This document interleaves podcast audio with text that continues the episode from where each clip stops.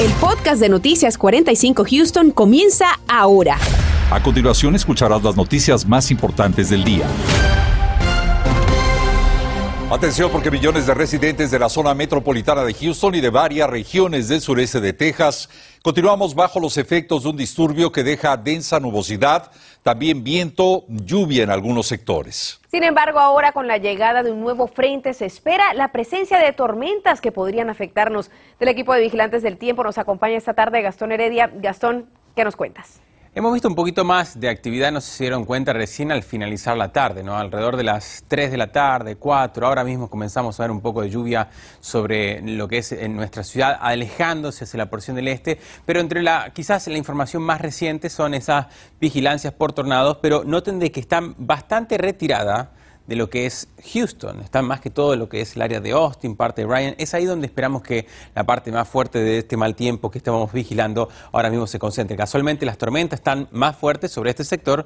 Nosotros ya hemos visto lluvia, se ha retirado, la situación ha mejorado claramente para regiones como el campo, parte de Katy, Waller, inclusive el área de Houston ha mejorado. Esto es el paso de la última hora con algunas descargas eléctricas, ahora mismo lloviendo sobre lo que es el área de Liberty. Y si nos vamos un poco más hacia la costa, también está lloviendo cerca de lo que es el área de Bolívar Península, parte de Galveston, con algunas descargas eléctricas. La situación esperamos que posiblemente en los próximos 30 minutos a una hora se haya retirado. Hay una segunda banda que posiblemente pueda afectar algunas áreas más tarde y sobre eso vamos a hablar más adelante.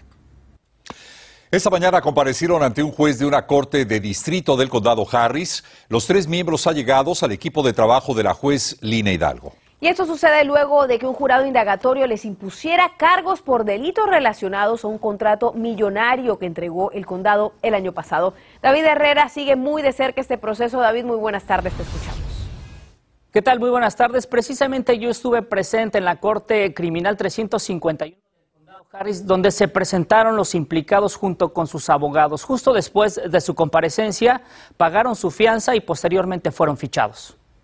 Alex Triantapilis, actual jefe de gabinete de la jueza Lina Hidalgo, Aaron Dunn, entonces asesor de la jueza, y Nader Wallis, directora de política pública, enfrentan dos cargos cada uno por los delitos de uso indebido de información oficial y por manipulación de un registro de gobierno. La jueza de la Corte 351 les fijó una fianza de 3.500 dólares a cada uno durante su comparecencia, la jueza argumentó que un jurado indagatorio determinó que los tres empleados intercambiaron correos y mensajes de texto con información que no debió ser pública durante la gestión de un contrato de 11 millones de dólares otorgado a la compañía Elevate Strategies para que realizara un trabajo de divulgación de la vacuna del COVID-19 el año pasado. Al final de la audiencia, los abogados de Don y Triantapolis dieron su declaración. Ellos no hicieron nada indebido. Ya se presentó una parte de la historia, ahora es nuestro turno. Después de escuchar las causas por parte del fiscal, no sé realmente cómo van a probar este caso. El fiscal encargado del caso dijo que por meses un jurado indagatorio estuvo investigando y escuchando testimonios. Lo único que voy a decir es que vamos a pegarnos a la ley y a la evidencia. La jueza en turno les prohibió a los acusados de no comentar entre ellos nada relacionado al caso. En un comunicado, la jueza Lina Hidalgo dijo que no cederá ni caerá en intimidaciones o trucos políticos sucios. Dijo, no he visto nada que sugiera que mi equipo hizo algo indebido, además de trabajar incansablemente por la gente del condado Harris. Dijo, ellos continuarán en mi equipo.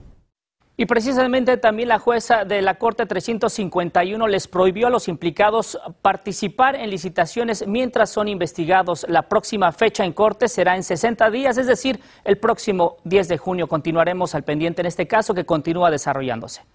Gracias David por este reporte y sobre esta situación habló también el comisionado del precinto 2, Adrián García. Dijo que tendrá que ser la propia oficina de la juez Lina Hidalgo quien dé explicaciones pertinentes y añadió que estuvieron enfocados en atender la pandemia. Estuvimos enfocados en salvar vidas durante la, época más alta de la pandemia y esto era un esfuerzo para hacer todo lo que se podía hacer para alcanzar la comunidad y ah, hacerlos este, participar con las vacunas. Fueron las palabras del comisionado Adrián García. Esta investigación, como escuchamos, sigue su curso y lo mantendremos informados.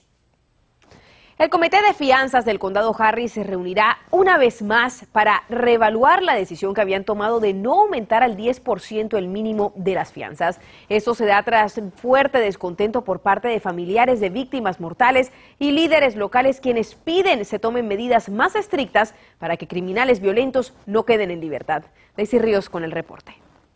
Así es, les cuento que el día de hoy los líderes comunitarios, organizaciones, el LULA aquí, también el sindicato de policía aquí en la ciudad de Houston se reunieron para exigir que las muertes de estas personas no queden en la impunidad y que este tipo de casos no se sigan repitiendo al dejar en libertad a criminales que están pagando fianzas que son mínimas. El día de mañana esto podría cambiar. La Comisión de Fianzas mañana evaluará llegar a un acuerdo para establecer el 10% de las fianzas como un requerimiento. Recordemos que durante la pandemia, estos negocios que conceden dinero para las fianzas de los acusados en crímenes, algunos sospechosos de delitos muy graves como homicidio, quedaban en libertad solamente pagando un 2% de lo establecido. La madre de Arlene Álvarez, la niña que murió en un tiroteo entre un sospechoso de robo y la supuesta víctima, nos dice que está a favor de esta medida. Y es lo que estamos peleando porque salir de la cárcel no debería ser sencillo. La idea con esta discusión y esta votación es que se suba ese porcentaje al 10%. Dar este 10% garantiza que se respete la decisión del juez, que familiares de las víctimas tengan un poco más de tranquilidad y que las compañías que dan las fianzas sigan con sus negocios. Al dar el 10%, se limitan las posibilidades de que los peligrosos criminales caminen por las calles pese a tener graves acusaciones en su contra. En nuestro caso, quien mató a nuestro hijo está libre. Él apenas había salido de la cárcel por otro crimen. Ya pagó una cantidad mínima para poder salir de la cárcel. El senador John Whitmire nos explica por qué es el momento de hacer cambios. La violencia impera, el crimen incrementa y no veo que los oficiales electos hagan nada. No sé por qué no sienten el temor que tienen todos los ciudadanos en Houston y en el condado Harris. Actualmente en el sistema judicial, el proceso empieza cuando existe una acusación. Posteriormente, un magistrado que es determinado por el condado Harris impone una fianza. En delitos menores la audiencia para sospechosos es de 24 horas y en crímenes mayores un plazo de 48 horas. Tras concluir esto, se asigna una nueva audiencia con un juez, que es electo por los ciudadanos. Es ahí donde la Fiscalía puede solicitar incrementar la fianza de los criminales peligrosos, pero sigue quedando a discreción de un juez esa determinación. Los familiares de las víctimas que acabamos de presentar en nuestro reporte nos dijeron también que el día de mañana se harán presentes en esta reunión para recordarle a las autoridades que tienen en sus manos el poder de tomar una determinación en este caso, que la vida de sus seres queridos valía y sigue valiendo mucho. Reporto para Noticias Univisión 45, Daisy Ríos. Y atención porque la inflación llega a los niveles más altos desde 1981. El impacto en comida, rentas y transporte, entre muchos, lastima seriamente el bolsillo de millones de familias. Estás escuchando el podcast de Noticias 45 Houston. Y en las últimas horas, los niveles de inflación han llegado a su punto más alto en décadas. Una situación que sigue comprometiendo el presupuesto de millones de familias que además de la pandemia y también el desempleo, tienen que lidiar con los altos precios de productos de la canasta básica. Del impacto que esto tiene en nuestros bolsillos nos habla esta tarde José Alberto Irizarry. José Alberto. Compañeros, y todo esto es parte de ese efecto inflacionario que hemos estado dando seguimiento por todo este último año. Y ahora este aumento, como bien menciona, de 8.5% en el índice de precios del consumidor, significa que para las familias en Houston le costará 300 dólares más mensuales poder comprar los artículos que normalmente compran. Empecemos destacando que los aumentos en el precio de la gasolina también aporta a esta situación. Les actualizo que el precio del galón de gasolina regular a nivel nacional está en 4 dólares 10 centavos y en Texas está a 3 dólares 71 centavos. La mesa de cada familia se pone más cara y aunque muchos empleos han mejorado la paga a sus empleados, el efecto de este aumento neutraliza esa mejoría económica. Sabemos que la Reserva Federal ya subió los intereses este año una de tres ocasiones que lo van a hacer para frenar las compras y a su vez esta inflación. Ahora, la pregunta que nos viene a la mente es cuánto va a durar todo este proceso y cuándo veremos que se normaliza la economía nuestros bolsillos. Eso fue lo que nos dijo el economista Daniel Pérez. Los consumidores pueden esperar pagar más por la comida y otros productos en los próximos 12 meses y tal vez los próximos años. El Banco Central de Estados Unidos está tratando de controlar el proceso inflacionario, pero esto va a tomar algo de tiempo. Los productos más afectados que, han, que han sido afectados por la inflación han sido la comida, la energía y también los autos usados. ¿Y qué pueden hacer las familias ante el panorama de aumentos y más aumentos? Bueno, siga buscando gasolina más barata en las estaciones. También aproveche cada cupón de descuento que le caiga en la mano y evite gastar innecesariamente. Sea muy concienzudo con su presupuesto, pues aunque son tiempos difíciles, la buena noticia es que todo esto será pasajero. Mientras tanto, tendremos que ajustarnos. Reportando para Noticias 45, José Alberto Lizarri. José, gracias. Mañana miércoles 13 de abril se llevará a cabo una feria para ayudar a las familias que requieran asistencia económica. Decenas de hogares siguen sufriendo los estragos de la pandemia, pero también, como acabamos de ver, de la inflación. Por esa razón, West Houston Assistant Ministries ofrecerá este evento el día de mañana. No es necesario inscribirse previamente y los bienes se estarán dando por autoservicio hasta agotar existencia.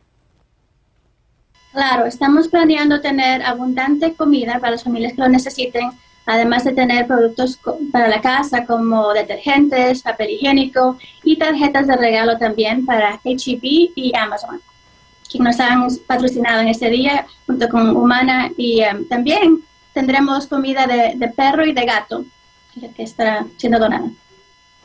Se esperan hasta 500 familias en la feria. En pantalla estamos viendo toda la información de este evento. Puedes tomarle una fotografía para que la guardes como referencia. Ha sido sin duda un martes con bastante nubosidad. Ha estado gris relativamente la mayor parte del día.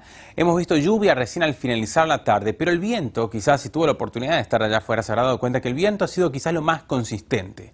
Hemos llegado a registrar sobre todo lo que es el área de la costa. Vean esto, Palacio, Freeport, pero sobre todo Galveston, 53 millas por hora. Una cosa es que realmente veamos esto como lo estamos viendo en pantalla, donde son valores simplemente, pero otra es lo que vemos ahora mismo. Estas son imágenes de Galveston de hecho, si observan sobre la costa, vean la intensidad de las olas, cómo se están moviendo. Y es tanto el viento que está soplando desde la costa hacia el interior que ahora mismo, debido a la intensidad y que se espera que continúe esta intensidad, se emitió esta advertencia por inundación costera. Esto simplemente es para áreas costeras porque el agua, el nivel del agua pudiera subir en cierta forma y pudiera llegar a ocasionar algunas pequeñas inundaciones. En cuanto a las tormentas, bueno, el tiempo severo ahora quizás se ha concentrado mucho más hacia lo que es el área de Austin, Bryan, es decir, regiones mucho más hacia el norte, donde ahora mismo vemos algunas de las tormentas formarse, donde de hecho ahora mismo vemos ese aviso por tornado, pero está sobre el área de Waco, está bastante retirado. Nosotros localmente también hemos visto parte de esta lluvia, pero claramente a esta hora de la tarde,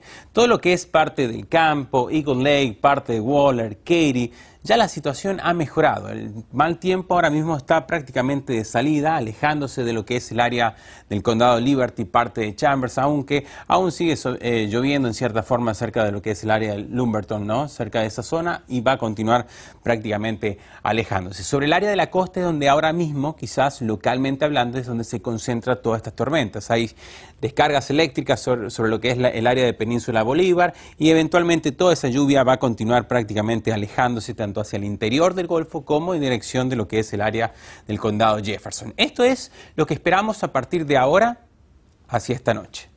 Vean eso, la lluvia, hay una segunda banda de lluvia que se va a iniciar sobre este sector y a medida que se mueva en dirección hacia Houston va a ir lentamente degradándose en general. Esa es la consistencia que hemos visto, pero hay una probabilidad que durante el transcurso de esta noche, alrededor de las 8, 9, 10 de la noche, veamos parte de esas tormentas moverse cerca de la costa. Así que realmente no me sorprendería que pudiéramos ver un poquito más de lluvia durante las próximas horas. Mañana hay un frente frío, probabilidad de lluvia, sobre eso vamos a hablar más adelante.